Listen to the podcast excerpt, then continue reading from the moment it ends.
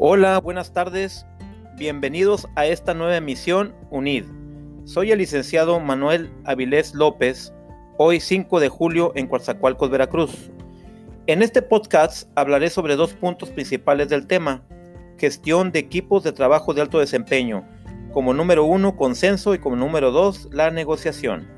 Y posteriormente les mencionaré un ejemplo del conflicto que hay en la comunidad de Allende en contra del municipio de Coatzacoalcos y esperan llegar a un acuerdo. Comenzaré con el consenso. De acuerdo con la autora Briggs, todo líder que busca construir verdaderos consensos para una toma de decisiones grupal necesita superar los siguientes tres desafíos.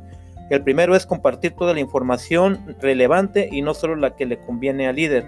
El segundo, escuchar profundamente y no solo esperar el turno para hablar. Y el tercero, descartar mi solución preferida, estar dispuesta a soltar lo que yo creo que es lo mejor. Es muy importante que notes que los desafíos no son para los demás, sino para aquel que está buscando la promoción del consenso. Entre varias opciones para la toma de decisiones grupales, es decir, que no siempre se debe buscar el consenso en tanto no es un camino para encontrar la solución a todos los problemas en una organización.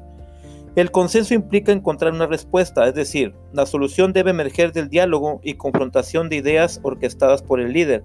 Por eso, el que debe poner el ejemplo en torno al cual debe ser la disposición en las reuniones diseñadas para construir un consenso, sin duda es el líder.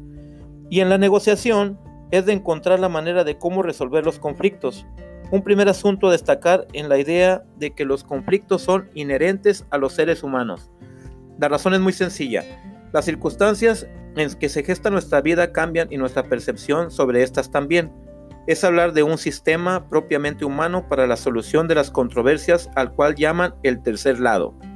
Y se refiere a esa parte presente en una situación conflictiva que no tiene un papel protagónico en el conflicto, es decir, no está en enfrentamiento con nadie, su posición merece estar a favor de ese mayor bien y no de alguna de las partes enfrentadas.